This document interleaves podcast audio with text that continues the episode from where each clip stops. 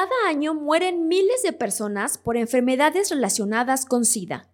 Como sociedad, no hemos podido erradicar la pandemia de VIH y año con año son contagiadas millones de personas. Pero ¿cómo se transmite? ¿VIH y SIDA es lo mismo? ¿Cómo eliminar el estigma por VIH? Acompáñenos. Terapia psicológica, ni que estuviera loco. Todas las mujeres sueñan con ser mamás. El tamaño del pene importa. La escuela es la responsable de la educación de mi hijo. La homosexualidad es una enfermedad. Deja de soñar con tu negocio y ponte a trabajar de verdad.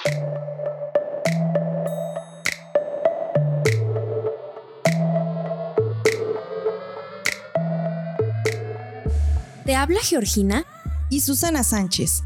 Con el fin de cuestionarnos y generar criterios propios, descubramos mitos y realidades sobre el amor, la nutrición, la sexualidad, las emociones, emprendimiento, educación y muchos temas más.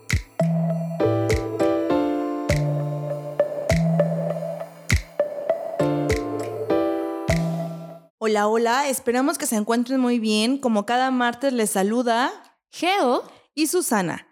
El día de hoy platicaremos sobre el VIH y SIDA.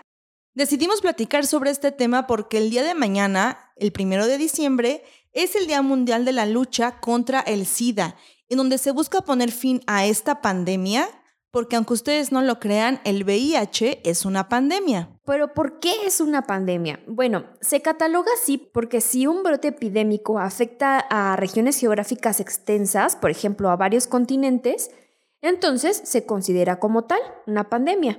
El Día Internacional de SIDA se conmemoró por primera vez el 1 de diciembre de 1988. Desde entonces, esta enfermedad ha sido responsable de más de 35 millones de infecciones, según la OMS, y ha matado a más de 25 millones de personas en todo el planeta, lo que la hace una de las epidemias más destructivas registradas en la historia. Y aquí les compartimos algunos datos, algunas estadísticas mundiales solo del año 2020, que refieren que en 2020 37 millones de personas vivían con VIH en todo el mundo. 1.5 millones de personas contrajeron la infección por VIH y 680 mil personas murieron por enfermedades relacionadas con el SIDA. Consideramos que estas cifras son impresionantes y que por eso es importante conocer sobre este tema para poder prevenir y también para poder evitar una infección de VIH. Les compartimos los mitos que estaremos revisando a lo largo del episodio. El mito número uno es, SIDA y VIH son lo mismo. Mito número 2. Los besos de una persona que vive con VIH y picaduras de mosquito pueden infectarte de VIH. Mito número 3. El VIH afecta solo a homosexuales y usuarios de drogas. Y mito número 4. No existen métodos químicos o medicamentos de prevención para este virus.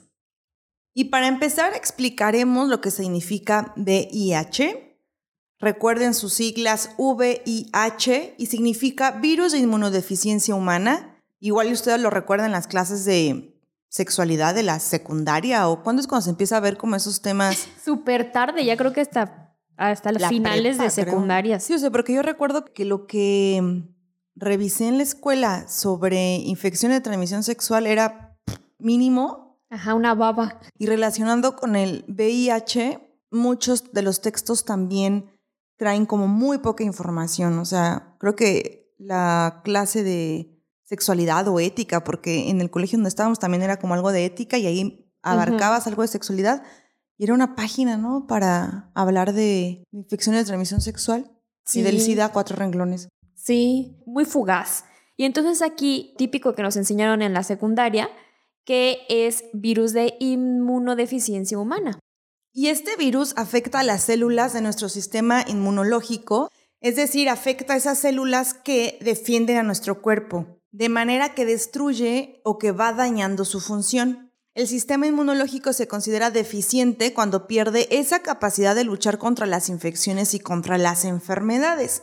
Y precisamente por esta inmunodeficiencia, las personas son mucho más vulnerables a un amplio número de infecciones o cánceres. Y por otra parte tenemos lo que significa el SIDA, que es síndrome de inmunodeficiencia adquirida. Y aquí vamos a desglosar síndrome porque alguien con SIDA experimenta un amplio rango de enfermedades o de infecciones. Esto no quiere decir que el SIDA sea una enfermedad como tal, sino es ese conjunto de enfermedades e infecciones.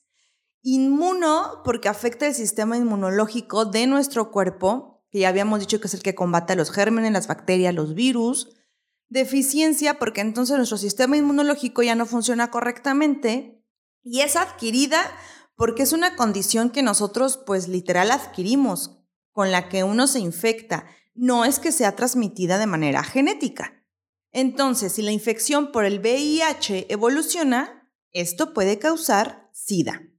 Exacto, entonces en resumen, cuando alguien se infecta de VIH, el sistema inmunológico está muy débil y por ende empezamos a infectarnos de otros virus, tener otras infecciones, otras enfermedades, incluso cánceres, y con la evolución de todas estas infecciones y todas estas enfermedades podemos tener SIDA. El VIH tiene cuatro etapas de evolución y en cada una de las etapas se van presentando diferentes enfermedades o se pueden ir presentando diferentes infecciones consecuentes, que es lo que les platicaba hace un momento. La enfermedad del VIH en su fase 1 es asintomática, por lo regular las personas no se dan cuenta que tienen VIH y no se considera SIDA. Pero conforme se va agravando el problema, existen otras infecciones o otras enfermedades frecuentes y hasta llegar a la última etapa, que es la etapa 4, la fase 4, es donde ya se considera SIDA como tal. Y con esto desmentimos el mito número uno que hace referencia a que SIDA y VIH son lo mismo, como ya escuchamos, el VIH es el virus que destruye la función de nuestro sistema inmunitario o inmunológico y que puede provocar SIDA si la infección por este virus avanza o empeora. Y les compartimos algunos de los síntomas principales de VIH, que puede ser el tener fiebre durante más de un mes, diarrea crónica también durante más de un mes, pérdida de peso que sea superior al 10% de, nuestro peso corporal, cansancio persistente y agudo, o sea, demasiada, demasiada fatiga. Y también existen síntomas secundarios como las úlceras bucales, el tener aftas en boca y garganta, incluso también alguna infección por herpes, la tos persistente durante más de un mes, pérdida del cabello, inflamación glandular o incluso transpiración abundante durante la noche. Y una cosa también súper importante, Susi, que bueno, esto ya es mm, algo relacionado con las emociones, es precisamente que hay un cúmulo de afectaciones emocionales como depresión, ansiedad. Realmente es una enfermedad que destruye la parte física, emocional, psicológica, es un peso encima muy, muy, muy fuerte y que precisamente se va agravando conforme se vaya agravando la enfermedad física. Sí, claro, va de la mano. Claro. Y quizá tangible o visiblemente es la cuestión física, el deterioro físico de la persona que vive con VIH, pero como dices, a nivel emocional y a nivel mental existen también bastantes daños, incluso... Desgaste, sí, claro. Incluso por la cuestión de, la pérdida de glóbulos blancos y todo lo que ocurre con nuestro sistema inmunológico, a nivel neuronal también existen afectaciones. Sí, y aquí también otra cosa que es muy importante mencionar y recalcar, la forma correcta en cómo nombrar a las personas que viven con VIH. No son sidosos, no están contagiados, enfermitos, sino simplemente es una persona que vive con VIH o que vive con SIDA. Sí. Y aquí podríamos pensar, a mí no me va a pasar. Realmente aquí, Susi, en, el momento en que nosotros ya comenzamos con nuestra vida sexual activa y tenemos relaciones sexuales sin protección, en ese momento somos candidatos para adquirir una infección de transmisión sexual y obviamente dentro de esas ITS encontramos a el VIH. Y a todo esto, ¿cómo se transmite el VIH?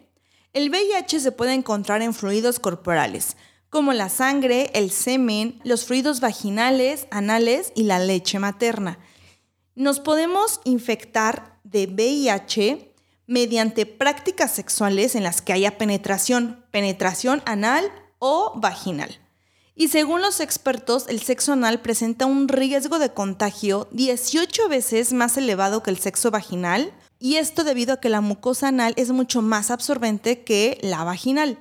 Una persona con una infección de transmisión sexual no tratada, particularmente si presenta úlceras o secreciones, tiene incluso de 6 a 10 veces más posibilidades de contraer VIH durante una relación sexual. Otro tipo de transmisión puede ser por compartir agujas y jeringas. El reutilizar o compartir jeringas o agujas infectadas es una forma muy eficiente de poder transmitir el VIH. Aquí no sé si te acuerdas, Susi, del mito urbano que, decían que ponían agujas infectadas en el cine de VIH. No sé si llegaste a escuchar esto.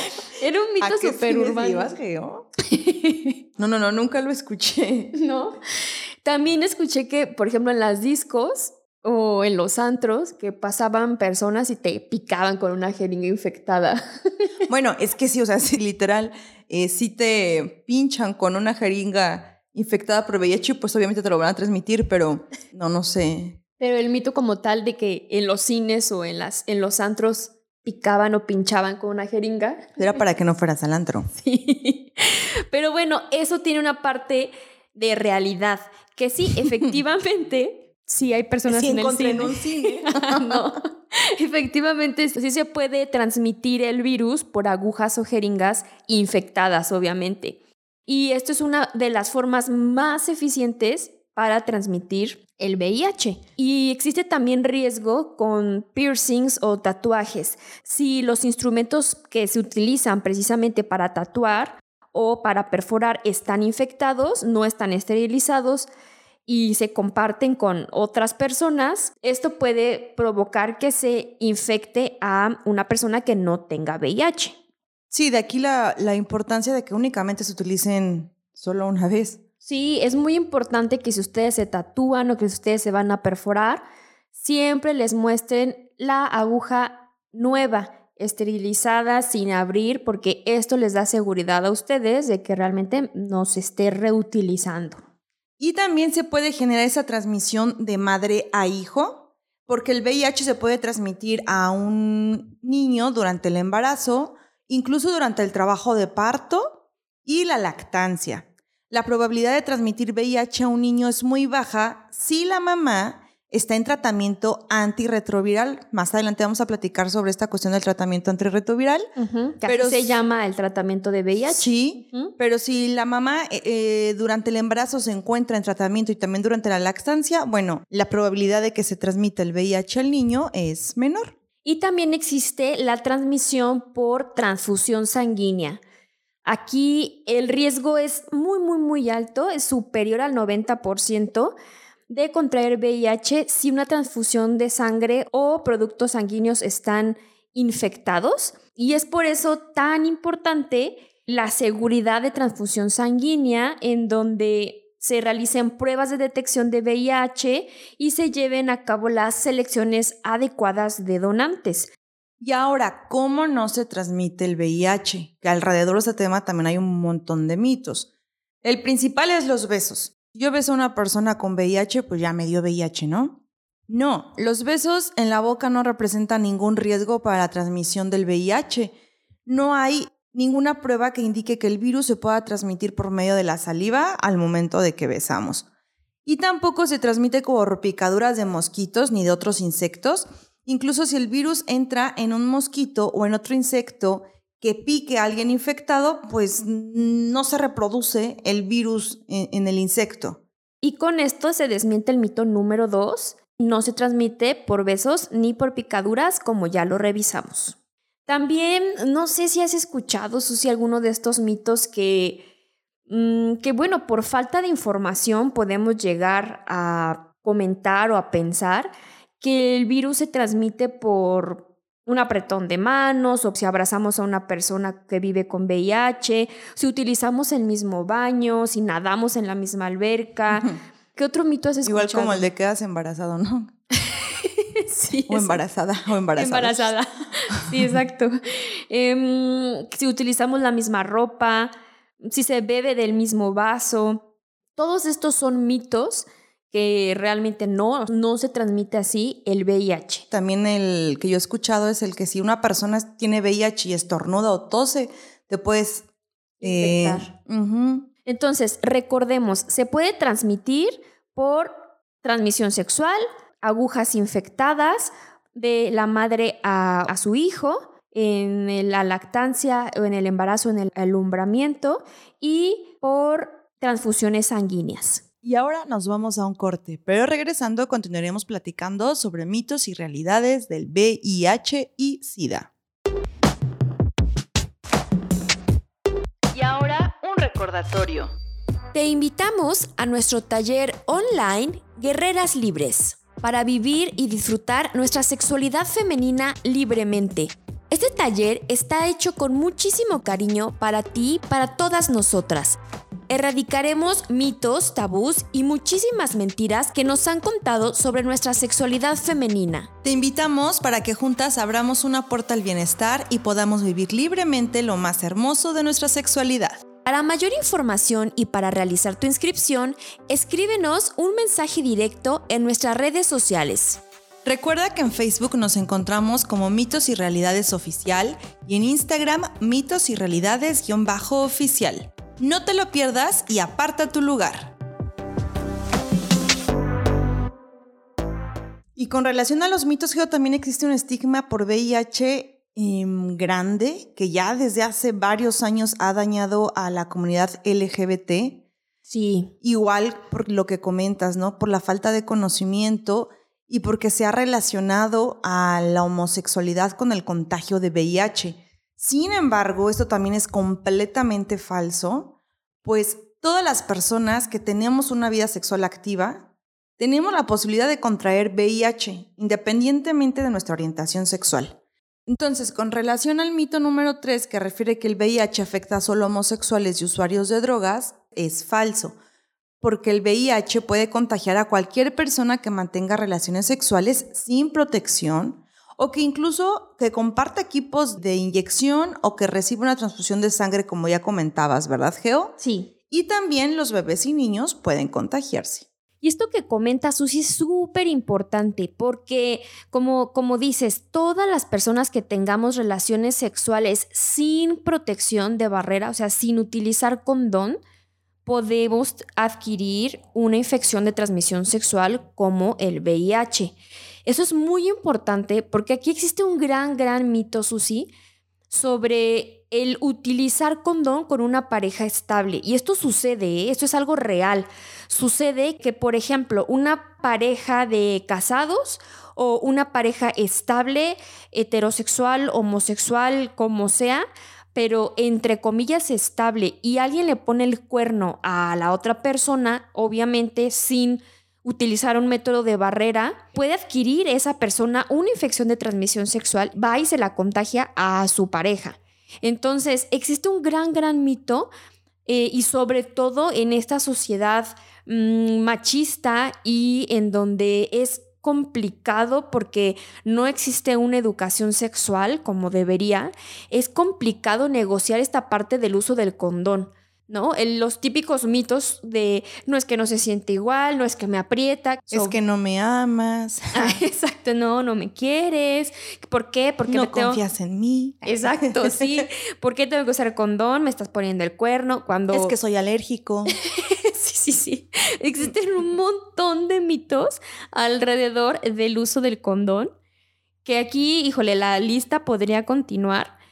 Y precisamente es por esta falta de educación sexual. Nadie, nadie, nadie estamos exentos de adquirir una infección de transmisión sexual si no utilizamos un método de barrera. Entonces es muy importante utilizar condón. Sí, e independientemente de, de una transmisión de VIH, pues existen muchísimas infecciones de transmisión sexual que se pueden contraer. Exactamente. Ahora, ¿qué es lo que ocurre a nivel corporal. Aquí la mayoría de las personas no se tratan a tiempo. Porque por lo que ya comentábamos, que en la primera etapa de VIH es asintomática, o sea, no, no es que podamos ver a simple vista si una persona está infectada o no, o que tengamos síntomas luego, luego de contraer el VIH.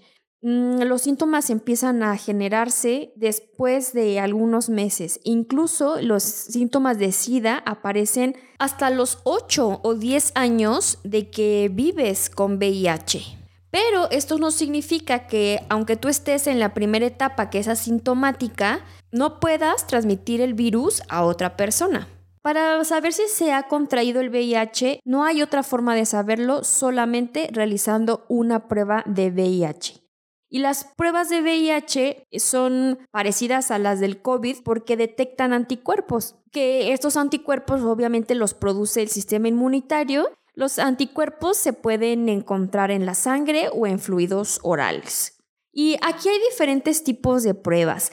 Las pruebas que pueden detectar los anticuerpos de tres semanas al mes o hasta tres meses posteriores. Y aquí ojo, porque si tuvimos una práctica sexual de riesgo, por ejemplo, no usamos condón, hay que evitar tener sexo en los siguientes 45 días para precisamente disminuir esa transmisión del virus a alguien más.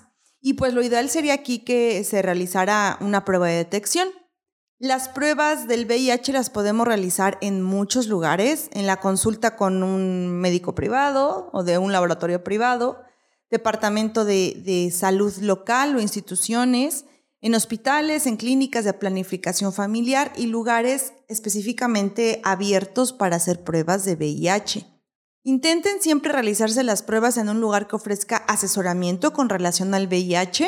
Pero ¿cómo podemos prevenir la transmisión por VIH? Puede evitar usando adecuadamente el condón femenino o el condón masculino. Todo el tiempo y con todas las parejas sexuales. Si tienes relaciones sexuales con una pareja estable, también se previene y disminuye el riesgo de contraer VIH. También existe el sexo sin penetración. Recordemos que no forzosamente los encuentros sexuales deben ser con penetración. Existen miles de formas de sentir placer, de darle placer a tu pareja y de tener sexo sin penetración. También se puede evitar asegurándonos de que en una donación sanguínea se apliquen los estándares relacionados con higiene y con seguridad sanguínea precisamente y evitar relaciones sexuales cuando se consume alcohol o drogas de uso recreativo.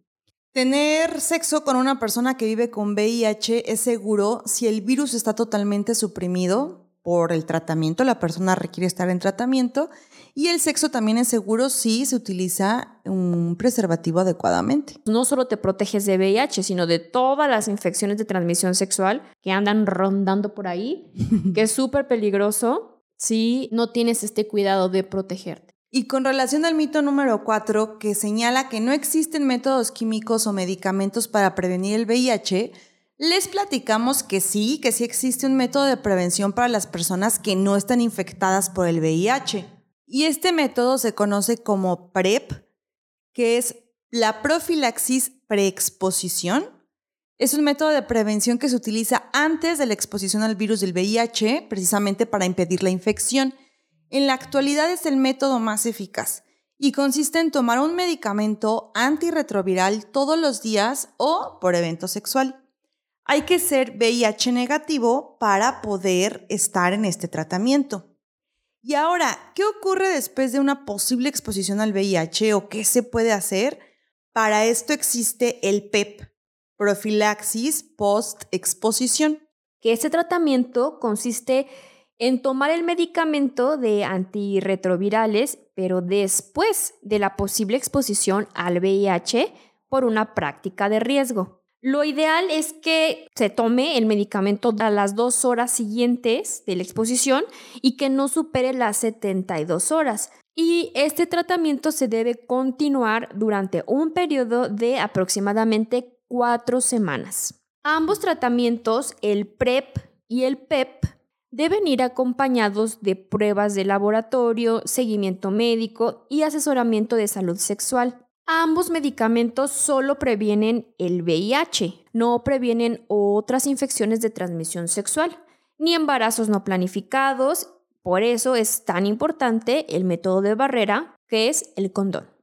Y la importancia de, ese asesoramiento en salud sexual o de la consejería en sexualidad es porque voy a estar en un tratamiento, no es como me como un dulce, tengo que estar muy consciente también de algunos efectos secundarios que tiene e incluso también de esa responsabilidad sobre mi salud sexual, sobre mi cuidado, cuidado de sí, cuidado del otro, que se trabaja en las consejerías. Por eso, como comentaba Geo, tiene que ir acompañado de seguimiento médico y de un asesoramiento de una consejería en sexualidad. Y retomando lo que comenta Omar Ramos en su libro Un hombre en tacones, por cierto, un excelente libro muy recomendado por si alguno de ustedes quisiera leerlo. Él señala que un frasco de pastillas de Trubada, Trubada es el nombre del medicamento que se usa para la PrEP, en enero del 2020, o sea, hace poquito, en México tenía un precio aproximado de 9.700 pesos.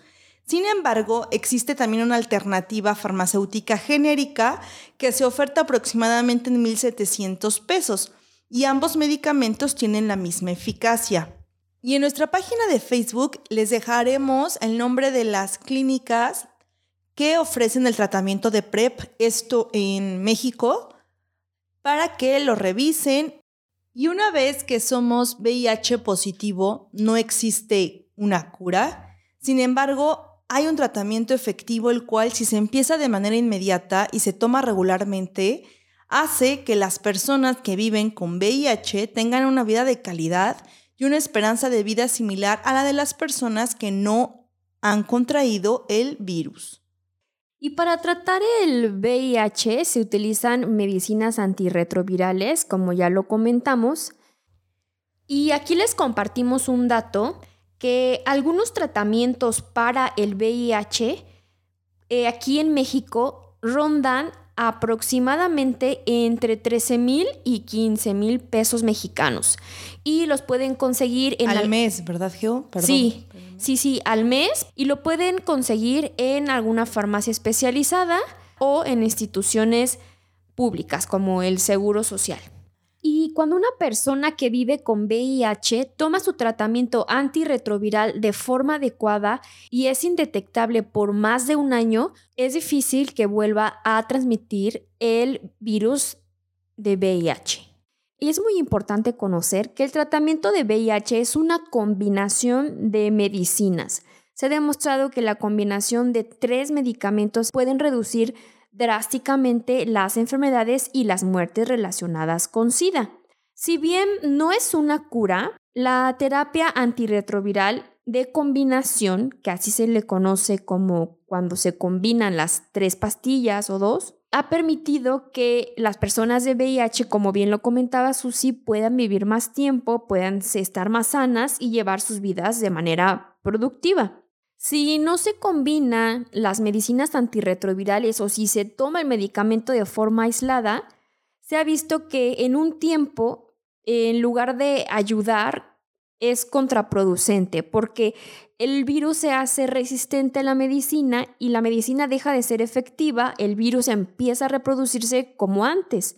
Entonces es muy importante tomar juntas dos o más medicinas para que el virus se reduzca sustancialmente y se genere resistencia en el cuerpo. Recuerden que estas medicinas antirretrovirales deberán tomarse únicamente cuando sean prescritas por un profesional de atención médica o atención sanitaria. Y ahora sí nos vamos a los tips de este episodio. Tip número 1. Siempre, siempre ten relaciones sexuales seguras utilizando métodos de barreras como el condón masculino o el condón femenino. La salud sexual está ligada a tener prácticas sexuales seguras y libre de riesgos de contraer no solo VIH, sino todo tipo de infecciones de transmisión sexual. Valora tu vida, valora tu salud. Piensa en ti y piensa en las otras personas. No solo estarás protegiendo tu salud sexual, sino la de tus parejas o la de otras personas.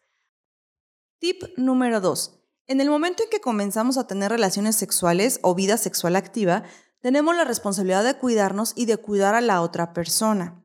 Les sugerimos que no descarten en hacerse una prueba de VIH y tener un seguimiento de cualquier infección de transmisión sexual. Si estamos listos para comenzar una vida sexual, también debemos estar listos para comenzar a cuidarla. Tip número 3.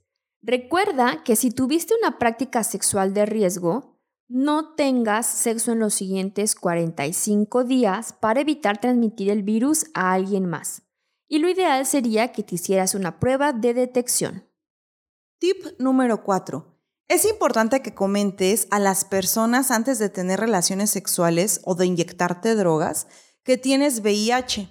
Esto quizá pueda ser incómodo y también se ve como un tabú, pero hacerlo les permite a ellos tomar acciones y decisiones que puedan proteger su salud y a ti te permite ser honesto. Tip número 5. Si eres una persona que vive con VIH, Recuerda mantenerte al día con tu atención médica y no dejes de lado tu salud mental.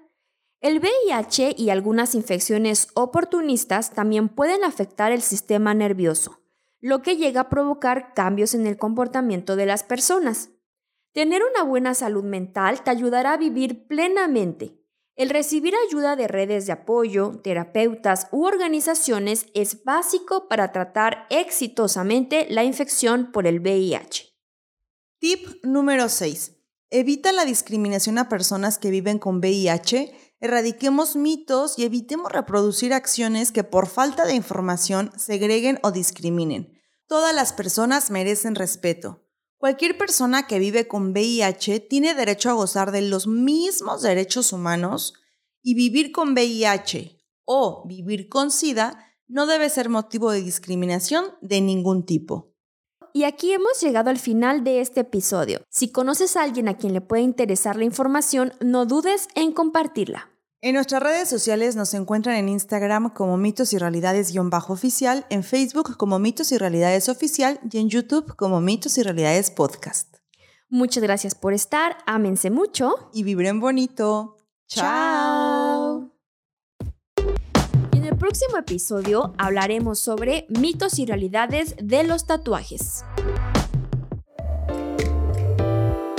Gracias por escucharnos. Tú eres parte fundamental de este proyecto.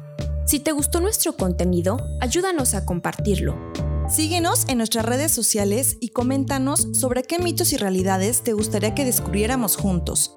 Encuéntranos en Instagram como mitos y realidades-oficial y con el hashtag conocer para comprender.